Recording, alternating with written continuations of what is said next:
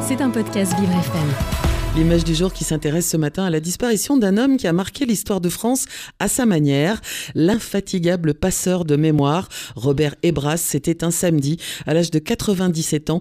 Il était le dernier escapé des massacres d'Oradour-sur-Glane de 1944. Oui, c'est un petit morceau de l'histoire et de la mémoire française qui s'en est allé samedi. Le 10 juin 1944, 643 personnes ont péri sous les balles nazies lors du massacre du village d'Oradour près de Limoges. Robert Ebras n'avait que 19 ans au moment des faits et sa vie bascule ce jour-là devant la cruauté allemande. Un récit difficile qu'il a raconté il y a quelques années aux équipes de l'INA. À un moment donné, il y a un soldat, je pense que c'était le chef, qui nous a fait signe comme ça de nous lever. Il nous a rien dit, il a fait signe de nous lever. Et le temps qu'il revienne à l'entrée de la grange, il y a une forte détonation dans le village. Et là, c'est le signal d'exécution de, des hommes.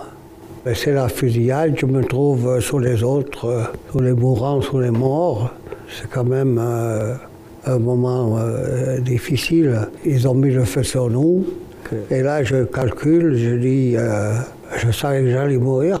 Alors le jeune homme finit par s'en sortir en trompant la vigilance des Allemands, mais il dut laisser ses amis et sa famille sur place, des personnes qu'il ne reverra jamais. C'est l'évasion comme on peut. Et puis je suis arrivé dans un hameau, j'ai bien vu une, une fenêtre allumée, mais pas de bruit, que les chiens qui aboyaient.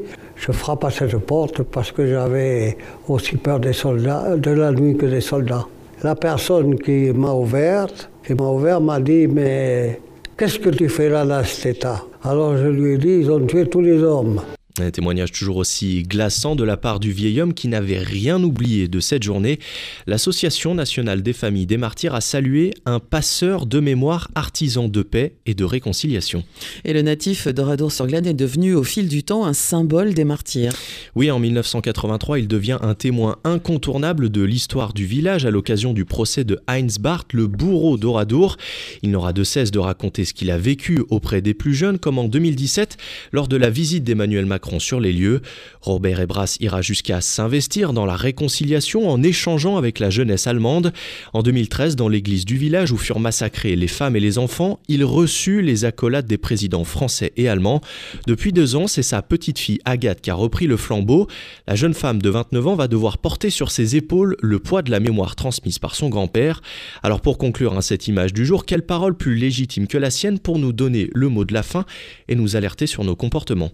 Aujourd'hui, il y en a un message, c'est qu'on revit, euh, on revit les massacres. Moi, ça me touche beaucoup. Malheureusement, j'ai peur que nos petits-enfants et petits-enfants aient des soucis avec euh, les prochaines guerres, parce qu'il y aura d'autres guerres.